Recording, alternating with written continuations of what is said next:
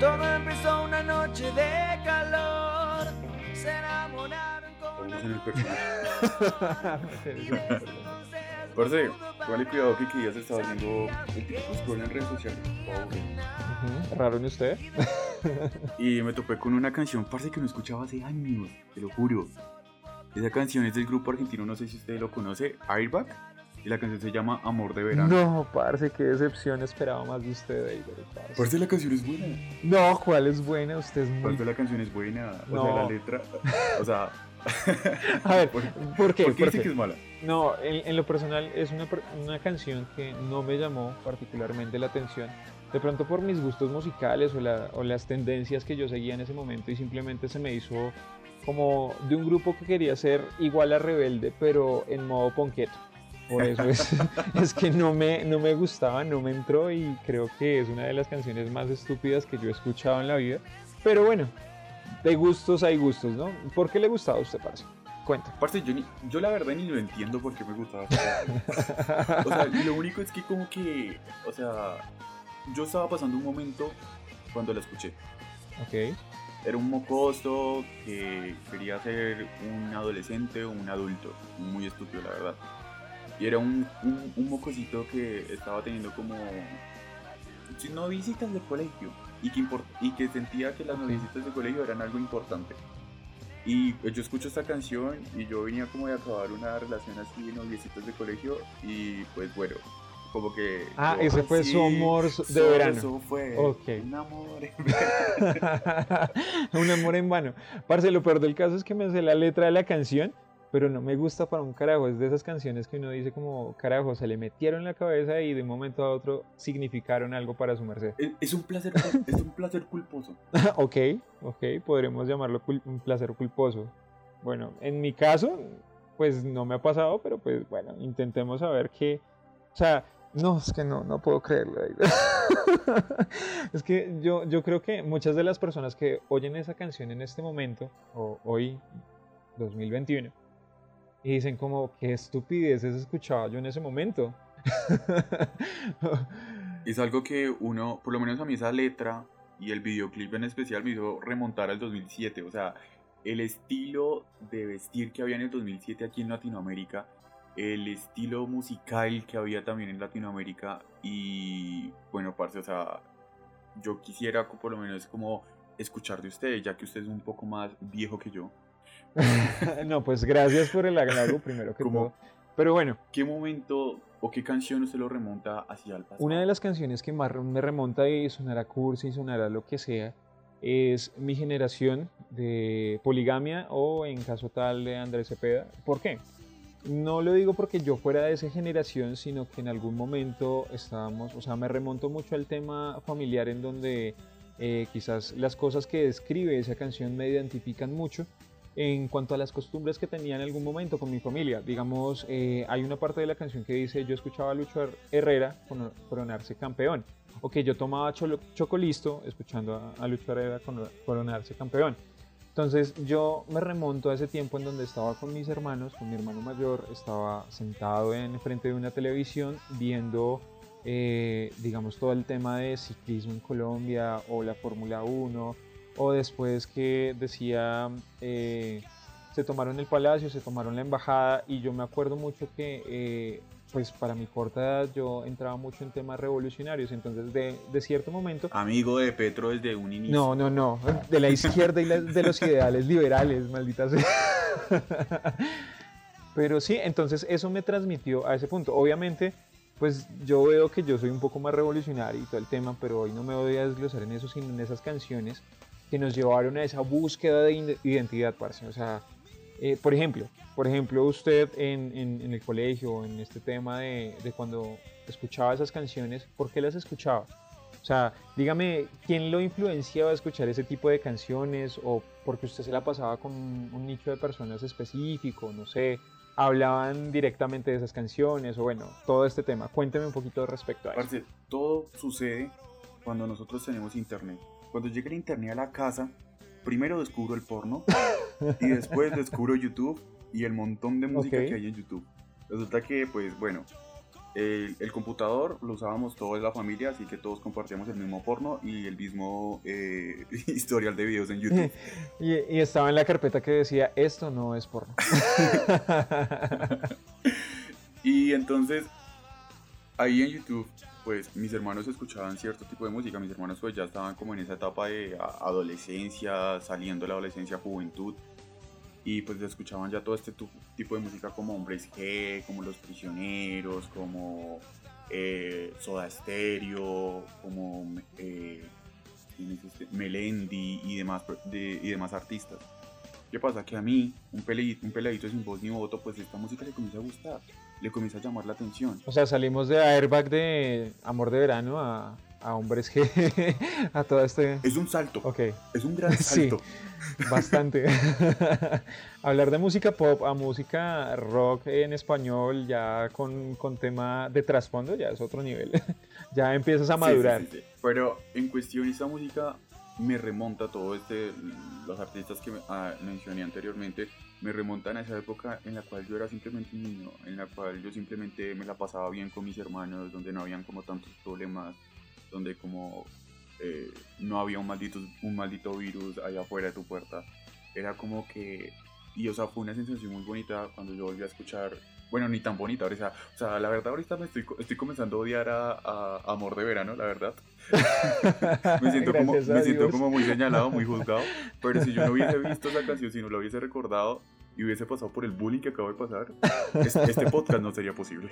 Ok, bueno, y ahora me hace remontar a mí a cuando yo empecé a escuchar este tipo de, de música. eh, bueno, eh, ¿qué pasa? Yo escuché mucha, mucha música en inglés, o sea, todo lo que fue My Chemical Romance, Green Day, eh, no sé, de Papa Roach, eh, lo que fue The Smashing Pumpkins, Foo Fighters, eh, Kings of Leon, y me puedo desglosar un montón. Y fue esa, también para mí fue esa búsqueda de identidad, porque yo me dejé influenciar por personas que escuchaban el mismo género eh, algo con, que pasa conmigo es que yo, no sé, David es la única persona menor con la que me hablo y pues de ahí unos pocos, pero por lo general yo estaba con personas eh, que eran mucho mayores que yo. Y entonces ellos escuchaban un nivel de música que uno decía, carajo, quiero estar en ese top, necesito escuchar eso. Hasta que un momento llegué a una parte en donde casi me vuelvo emo directo, o sea, fue brutal. Pero esto me parece un ejercicio interesante ver cómo una canción o eh, digamos una discografía puede hacerte identificar, puede hacerte pertenecer a un nicho de población y puede hacerte eh, empatizar con más personas. Y hay una eh, experiencia curiosa con... O sea, a mí me critica por Amor de Verano, pero el muchacho fue emo. Exacto, sí, cada quien tiene sus O sea, demonios. qué pues, mierda. Cada quien tiene sus demonios y te- cada quien saca a la luz las, las El peores. que, el que juzga mucho es porque algo está ocultando. Exactamente. Y sí, en ese momento pues eh, mi música era muy darketa, o sea, como, como en ese momento. Nunca llegué al, al punto de vestirme o, o así, pero por dentro yo decía... Dígame, ¿cuál canción lo incitó a ser emo? ¿Y soy rebelde de RBD?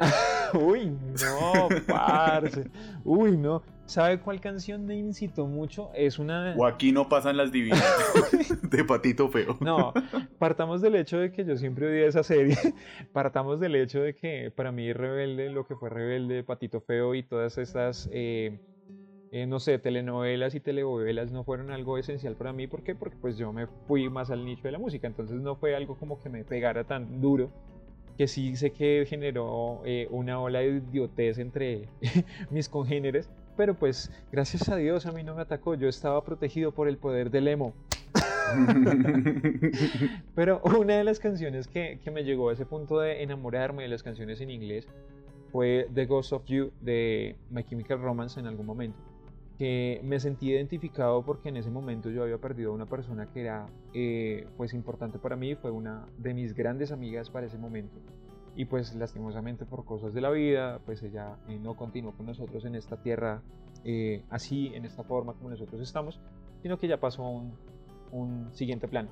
Entonces, esta canción que hizo me identificó en el momento en donde yo estaba diciendo, ¿de qué trata la canción? Empezando por ahí, para las personas que no escuchan este tipo de música. Dice que hay... Para las personas que no fueron maricas. Eh, exacto, sí, sí, hablemoslo sin, sin, sin taput. Eh, el tema es que la canción dice que extraña y que hay un fantasma que siempre lo va a perseguir y que siempre lo va a extrañar y el, el video eh, emocional es muy emotivo y todo el tema. Entonces me conectó directamente con esa persona, o sea, me conectó de una manera impresionante y de ahí empecé a escuchar toda la discografía de este grupo. Obviamente eh, por todo el tema de cultura y pues que nosotros crecimos en una población en donde no habían redes sociales, pero así sí habían tribus urbanas. Es decir, si usted no pertenecía a ninguna, usted estaba entre los peores. O que usted, eh, si no pertenecía a nadie, usted era el excluido de todo el tipo. Es decir, adaptarse y sobrevivir, ¿cierto? Entonces, eh, yo siempre estuve como en el tema de, de, esos que escuchaban rockcito, eh, rock emo, rock and roll que empezó a escuchar mucho música en inglés. Yo conocí la música en español, el rock en español, ya fue después eh, cuando yo me aburrí y me cansé de ese tipo de música. Yo dije, parce, yo no soy esto. Y ahí fue donde yo evolucioné. Entonces, a mí lo, interesante es que, eh, que me parece este tema, es que eh, como una canción te puede meter en un nicho, te puede generar una identidad, te puede generar una personalidad y puede hacer que tú actúes de diferentes maneras o que te sientas identificado respecto a una simple canción. Que en muchas ocasiones nosotros escuchamos la, música simplemente por eh, los ritmos. Sí, bien, bacano. Y otras tantas nos sentimos identificados. O sea, por ejemplo, parce, no sé si a usted le ha pasado, pero digamos que usted esté enamorado de una canción por cómo suena y cómo lo hace sentir, bla, bla, bla, pero después usted se da cuenta de la verdad oculta de las letras. No sé si a usted le sí. pasado. Sí, claro, se me ha pasado bastante después. Sabes que yo tuve una evolución muy rara cuando, pues, después de pasarte a Airbag. Al fin, gracias a Dios. Comienzo, como que dejo, o sea, yo primero comienzo escuchando el Patito Juan. luego paso a Airbag. luego paso a Airbag. De Airbag comienzo a evolucionar con hombres G y todo el tema de rock en español. Ok. Y luego yo paso al tema del inglés, música anglosajona. Y comienzo como a empaparme todo este de ACDC, Rolling Stones, eh, Bob Dylan eh, y demás artistas. Y es como que la época que usted vivió antes que yo, yo la comencé a vivir después que usted. Pero fue una etapa que iba como en paralelo con otra etapa que ganó y con la cual yo sí me sentí más identificado, porque claro, yo era un... Yo era un... ¿Quién? ¿Ganó Santa Fe? Rojo.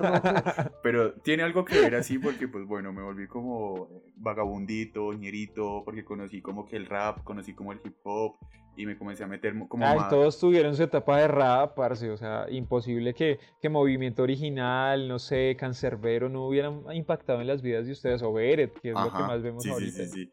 Entonces era como que yo en paralelo, yo era como un ñero gringo. Ok, Yo era, yo era como un o sea, yo, yo cuando dices eso, me imagino, no sé, escuchas eh, Ice Cube y, eh, no sé, Snoop Dogg, eh, no sé, 50 Cent. Comencé a escuchar a los ñeritos del barrio improvisando ahí antes de entrar a colegio. Y improvisaban como una mierda, eso sí. Pero uno sí, uno, Sí, la batalla de los gallos Red Bull. sí, sí. No mentiras, eso era Vive 100. La batalla de los gallos Vive 100. No, para, en el sí, colegio. para este tiempo no existía, era como la batalla de las empanadas de Doña Pelos o algo, alguna mierda así. ok, sí. sí. Como el que, el que ganara se llevaba una empanada con ají y ya está. Y me sentía como en ese nicho bien, o sea, me sentía bien y eso fue una etapa, creo que esa fue la etapa que más duró. Fue la etapa con la- en la cual más duré con, conociendo ya después, más adelante, diferentes artistas como Los Aldeanos, Babilonia, eh, Crack Family y La Etnia y unas ganas de irme a reciclar, parce, después de escuchar esas canciones. Pero... Pero, parce, o sea, por ejemplo, las verdades eh, ocultas en las letras, y quiero volver a este tema porque es que me parece interesantísimo. O sea, por ejemplo, usted escuchaba música que después usted decía como, y, parce, yo que estoy escuchando, carajo, esto, esto no tiene nada que ver conmigo, pero lo escucho por el ritmo. Y, parce, y después usted llegaba como al tema de, sí, salir a reciclar con las canciones, o por ejemplo, cuando empezó el tema de movi- movimiento original aquí en Colombia, o el, movi- el movimiento rap, porque eso fue más o menos, eh, vamos a ver si, si no me falla la memoria, alrededor del 2000, entre el 2007 a 2008, eh, una acrecentación de estos géneros musicales eh, latinos eh, dentro de, de Latinoamérica. O sea, como que ya dejamos de lado todo el tema, eh, pues básicamente extranjero, dejamos de escuchar al, al maestro Snoop Dogg y empezamos a escuchar ya más para acá. Empezamos a escuchar a Cancerbero antes de que intentara volar y no lo lograra. Empezamos a, escuchar ese tipo de cosas que, que, nos llevaron a un mundo en donde, parce, usted ya se sentía de esa etnia, de ese, de ese, eh, no sé, de que si usted los veía en la calle los podía saludar como suyos. No sé si a usted le pasó. Parce, y también correr. también correr porque pronto lo robaban a entonces como que... Una de dos, o corría o lo saludaba. Que ni me mire ese pirobo, que tengo mil razones para estar ofendido. El hijo de nadie, así la bendición de Cristo. Eh, digamos ya yéndonos un poquito al rock, eh, rock eh, en español, empezando por el baile de los que sobran, ¿no? No sé usted qué ha oído respecto de esta canción, David. Aparte, pues todos sabemos de dónde vienen los prisioneros, ¿no? Es una, una banda chilena. Ay, yo pensé que era mexicana, güey. No, papi, no. No, no. ¿Qué te pasa, con tu madre? Pues por el acento. y ese, ese concha tu madre me salió como venezolano, eco. ¿Qué te pasa, concha tu madre, chamo? Ay, no, no, no. Entonces, cuéntame. Y bueno, pues trata el tema de la desigualdad social que empieza con la educación para distintos estratos económicos en Chile, ¿no? Eh, pues esta canción representa eh, a los jóvenes de corta edad, de una clase social baja ya en Chile, egresados de diferentes colegios que pues al salir de estos colegios descubren sus, sus posibilidades laborales y se dan cuenta de que no puedo estudiar no puedo salir adelante. O sea, parce, no es, no es referente al tema de, de, que, digamos, estamos en una parranda chévere y ahí dicen una ah, sí, sí, sí, acá estamos todos, venga, de los quesos. Sí, parce. Así, así exactamente se tomaban las minitecas. Sí, parce, es que realmente usted está... Digamos, no, bueno, yo fui de la generación en donde en el salón del colegio, bueno, digamos un auditorio, llegaban y ponían eh, bolsas negras de basura. Bolsa negra en la ventana. Exacto, y llegaban y ponían como unas luces de Navidad como simulando una discoteca y empezaban con estas canciones, el baile de los que sobran. ¿Cómo lo viví yo en ese momento antes de conocer el trasfondo de la canción? Era como, únanse al baile de los que Ay, acá todos estamos bailando, qué chiva, parce. Ah". Como el parche, como el parchecito que no tiene amigos, como que los desadaptados se unen y tal, y, y se, not, y se notaba la canción como en ese aspecto, como en ese sentido. Y esta canción, o sea, pues evidentemente la conocemos en toda Latinoamérica. Yo creo que prácticamente cualquier hispanohablante conoce esta canción porque no la apropiamos. Se volvió un himno y de hecho en las protestas, en las protestas de, de Chile de hace dos años, era una canción que resonaba constantemente. Y la profundidad que tiene como tal la letra del baile de los que sobran de los prisioneros es una realidad latente aún en Latinoamérica. Cuando ya vamos a un tema de madurez eh, cognitiva, social, política, bueno, todas las que ustedes quieren, ya llegamos al punto en donde entendemos esa, esa historia que nos cuentan los prisioneros y llegamos al punto de decir, carajo, mi carrera todo lo que estudié, los cinco años que invertí, en caso tal, habrán personas que han invertido 10, 11, 20 años en su carrera y que no son valoradas en Latinoamérica. Y eso también representa eh, algo que con lo que luchamos día a día y es la fuga de cerebros que se van al exterior a, a buscar nuevas posibilidades y nos dejan acá en la mierda. Entonces es, es algo muy chévere como que después del tiempo llegar al punto de analizar y sobreanalizar una canción y llegar y decir, oiga, carajo, me sentía identificado antes, pero por solo el baile. Ahora me siento identificado por sus raíces. Por su letra y porque su letra me está impactando ahora, porque es algo que puedo cantar con todo, o sea, no en plan de desorden y demás, sino en plan porque estoy estudiando una carrera que no me está dando, que no va a tener un empleo más adelante. Nos da para hacer pues, podcast. sí. Bien, manito arriba ahí, un like ahí. Si les gustó esa, esa referencia, un like ahí. Síganos en nuestra página de Facebook, Instagram y lo que sea. Vamos a ver si todavía sí existen. Y parce, no solo como el baile de los que sobran, hay canciones así. Por ejemplo, hay una que me llama mucho la atención. En este caso, sí, David, te la voy a dejar a vos. El tema de eh, la guitarra de los auténticos decadentes. Esta es una canción muy poderosa. ¿Por qué? La, la guitarra los auténticos decadentes habla de que una persona que no quiere trabajar, que no quiere ir a estudiar, que no quiere hacer esto, que no quiere hacer lo otro. Sí, y uno, y uno la toma desde que la escucha uno en primer lugar, es como es una música, una canción para un maldito desocupado, para un maldito desocupado que no quiere hacer nada con su vida. Pero hay un trasfondo un trasfondo que es de, pues, esta, esta canción es compuesta por Jorge Serrano, el perro viejo, el guitarrista de los auténticos decadentes, y esta canción le llega a él cuando se da cuenta que iba a ser padre. Él se entera que fue madre, preña a la Lea, entra en pánico y dice, maldita sea, no me puedo controlar, y su esposa, pues asustada, al ver, asustada pues, por verlo así, como todo nervioso, colapsando, entrando en crisis, le dice como, papito, haga algo por su vida. Haga algo por su vida, búsquese un camino como que, no sé, distráigase con algo porque me está estresando. Y el man decide escribir la letra de la guitarra. Y en la letra de la guitarra por lo menos escuchamos a un padre que dice como... Vos mejor que te afeites, mejor que madures, mejor que labures. Ya me cansé de que me tomes la cerveza, te voy a dar con la guitarra en la cabeza. Y todas estas frases que él menciona en la canción son frases que le mencionaban sus papás. Y él, el miedo que más tenía al, al momento de saber de que iba a ser padre era que, mierda, me voy a convertir en mi papá.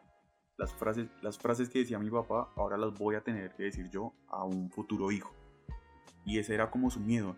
Era como que yo quiero vivir de la música, yo no quiero en esto, o sea, es como que ya tengo que cambiar mi estilo de vida. Pero a pesar de eso, él continúa con su estilo de vida de, de ser músico, de ser un compositor, y de continuar hacia adelante. Hace lo que quiere por sus sueños. Eh, es algo... Hace, exactamente. Sigue haciendo lo que quiere hacer con sus sueños a pesar de las cosas de adulto que le comienzan ya a llegar a su vida. Parce, y es algo bien, bien interesante eh, ver cómo este himno de los perezosos, porque en muchas ocasiones es tomado así, de hecho, radios nacionales, como lo fue Radioactiva en El Gallo y toda esta vaina, y bueno, y me perdonarán, parceros, pero tengo que decir la verdad, lo tomaron como una vagancia, lo tomaron como el, el transformador. No queremos hacer nada, estamos De hecho, la sacaban para los domingos de, de donde no sacaban listas de reproducción, sino que simplemente eran listas grabadas de hace mucho tiempo y que simplemente las pasaban una y otra y otra y otra vez. ¿Y por qué? Porque el mensaje no trascendió al, punto de llegar a, a transmitir su mensaje real. Era esto de vivir de lo que queremos.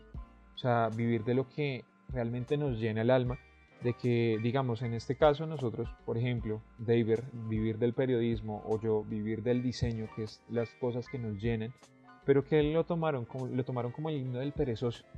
Y todo el mundo se la goza. Esta canción es una de las que más se las gozan porque, ay, no, parce, este man le van a dar con la guitarra en la cabeza y yo no sé qué, y bla, bla, bla, y un montón de cosas. Pero dejan de lado eso de que alguien se arriesgó a hacer lo que eh, soñaba, alguien se arriesgó a decir, carajo, no quiero entrar dentro de los esquemas que me pusieron el resto del mundo. Quiero hacer uno propio, quiero tener mi propia identidad, quiero ser un ser individual. es... Quiero hacer lo que quiero y lo quiero hacer bien.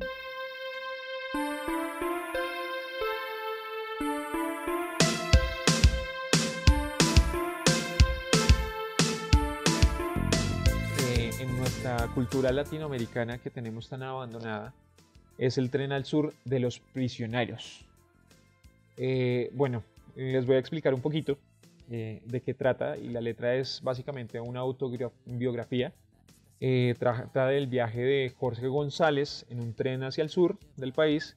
Mientras viaja, pues recuerda su propia vida, su niñez, su adolescencia, todo este tema. Y quiere o anhela eh, reencontrarse con esa parte de sí que estuvo en el campo, que creció en el campo, que en algún momento estuvo allí. Pero ¿cómo lo vemos nosotros, David?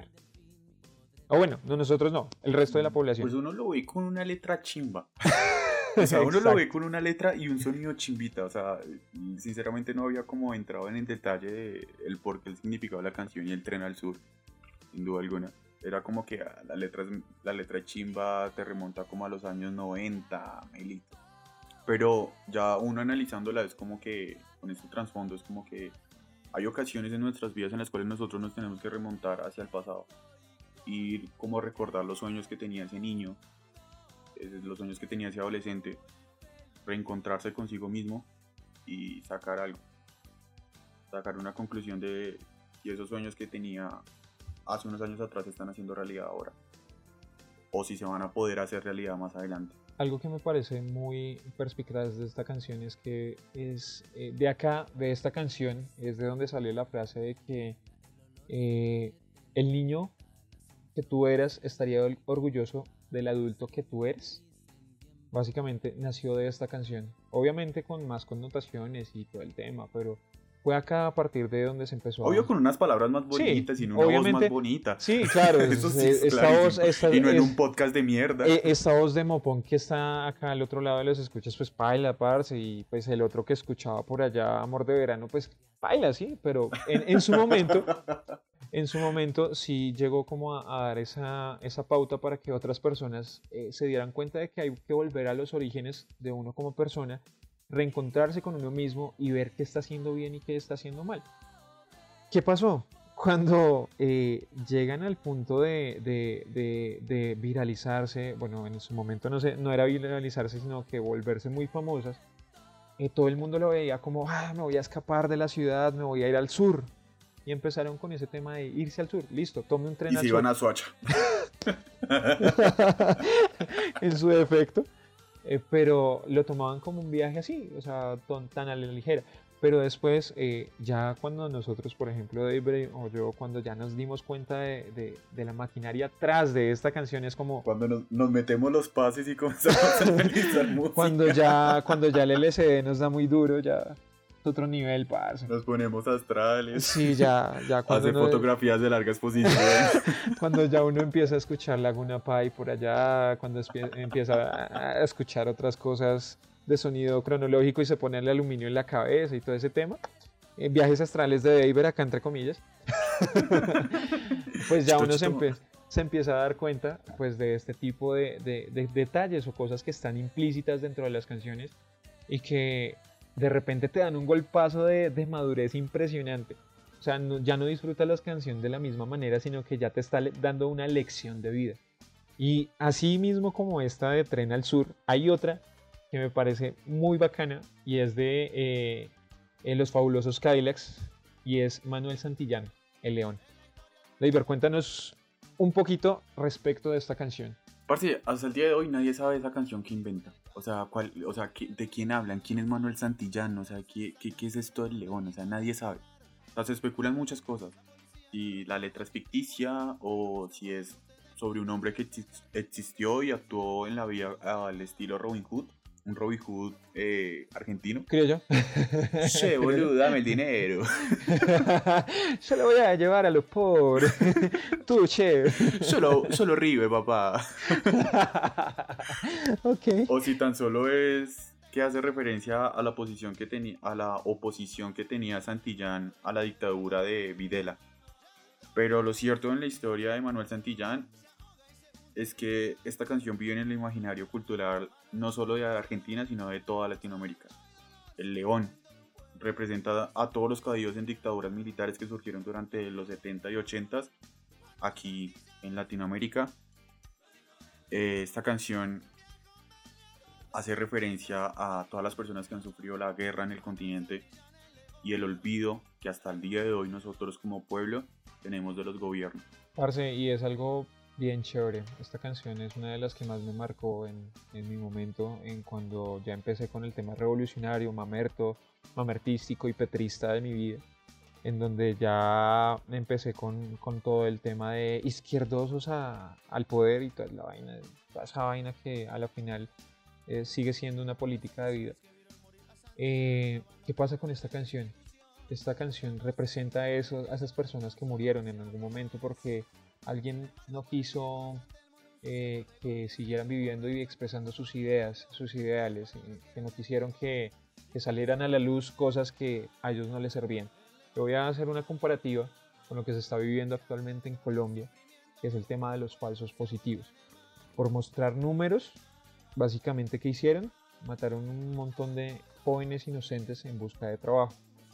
Esta canción representa mucho ese sentido, ese sentimiento de, de, impotencia por hacer algo por esas víctimas.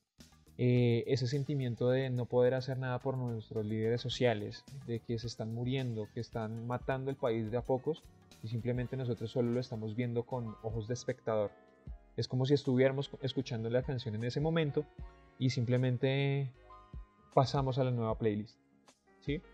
Básicamente ese es el ejemplo que les quiero poner. Si ustedes van un poquito más allá de simplemente ponerse los audífonos y decir, ah, eh, Spotify me pide que para que no escuche anuncios, eh, eh, escuche este primer anuncio. No, póngase en sintonía con la canción, entiéndala, llévela a un trasfondo. Porque, parce, las canciones de antes, y esto es una lección, las canciones de antes no se hacen como las de ahora que tenían un boom, badum, ¿cómo es? ¿Cómo es el ritmo? Ni siquiera sé de reggaetón. Badum, tis.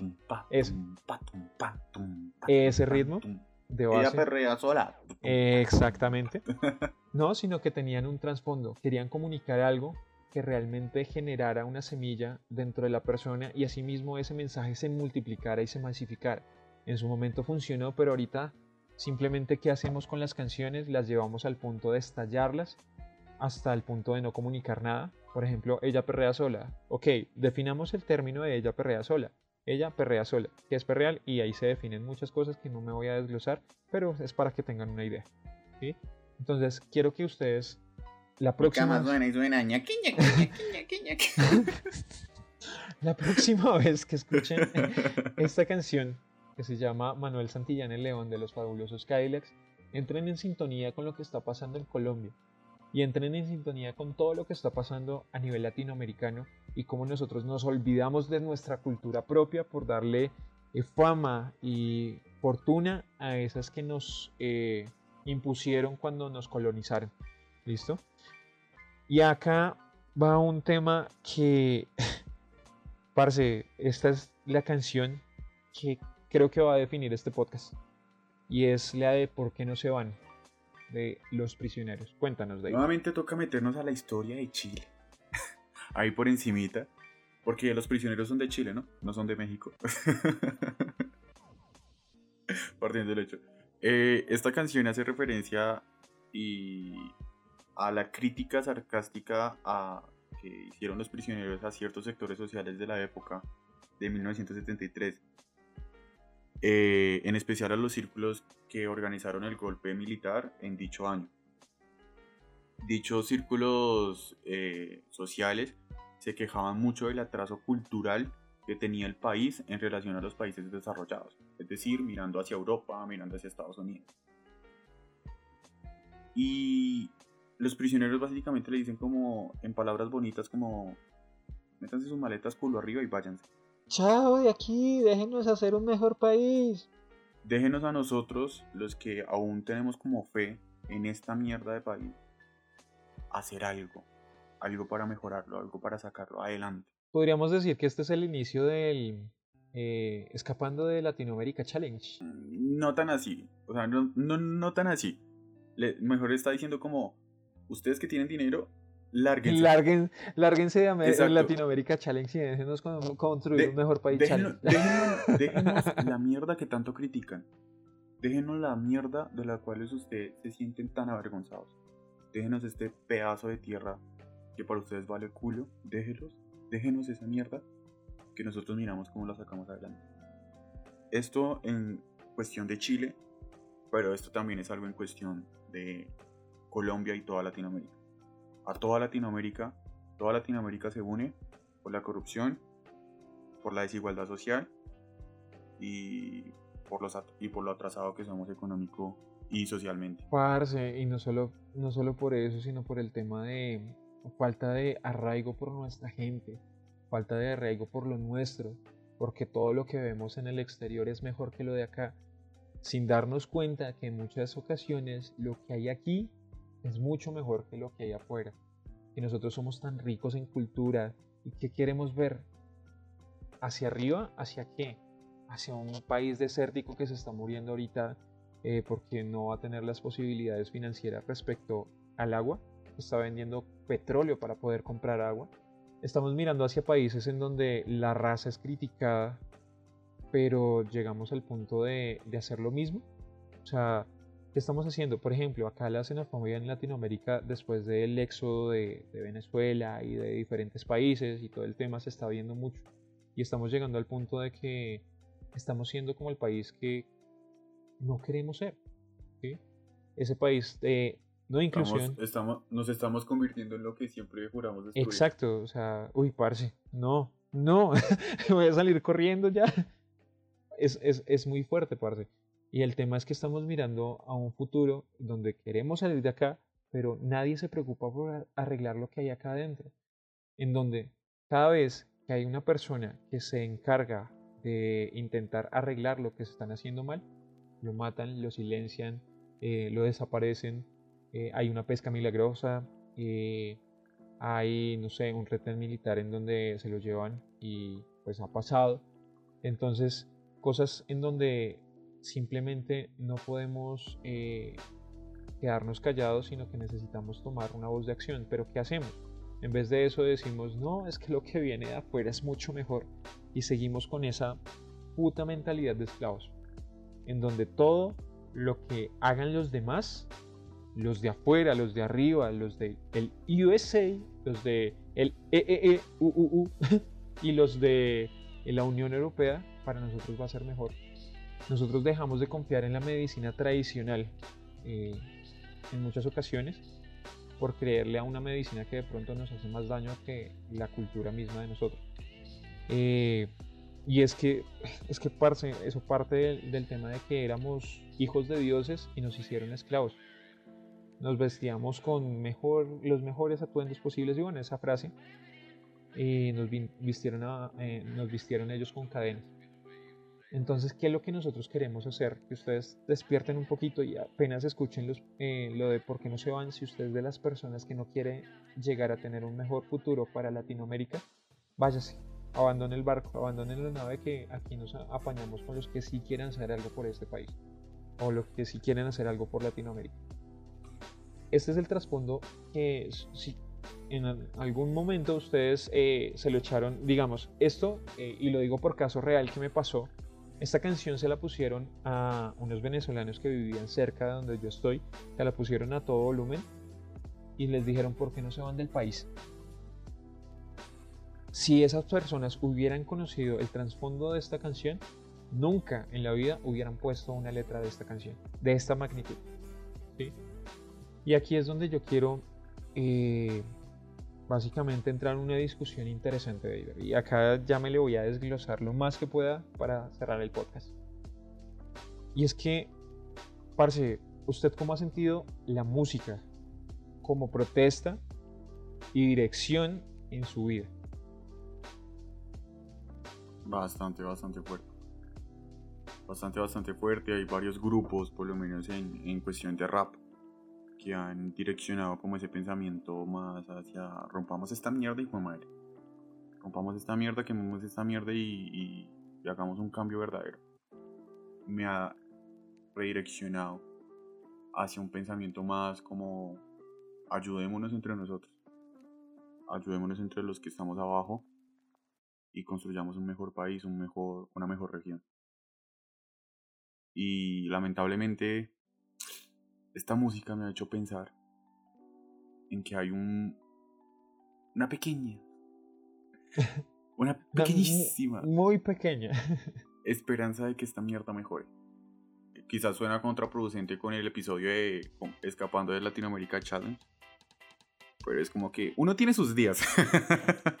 Uno tiene sus días en los cuales quiere botar toda la mierda y sus días en los cuales quiere arreglar esta mierda pero sin duda alguna son más son más los días en los que está uno con el pensamiento arreglemos esta mierda. Pero entonces, lo que queremos con este podcast es que ustedes analicen un poquito más la información que llega a sus cabezas a través de sus oídos. Intenten, por favor, eh, no simplemente cantar por cantar, sino que realmente sepan que están cantando y por qué lo cantan. No es que nos volvamos algo de puristas acá y el tema de que no podemos disfrutar una canción sin conocer el trasfondo, pero por lo menos entienda el trasfondo de esa canción. No sea como David escuchando Amor de Verano de... Pero qué tipo de trasfondo, estaba enfermo, parece. ¿Quién escucha Amor de Verano en estos tiempos? De hecho, ¿por qué la volvió a escuchar? Eh, existe en el mundo, existe en mi Facebook un enfermo igual que yo. y bueno, este es el poder de la música. Bienvenidos de nuevo a Tras Speaker. Mi nombre es Daniel Peña y me acompaña David Avilés. Que tengan una excelente noche, tarde, día y se les aprecia. Gato. Se van del país.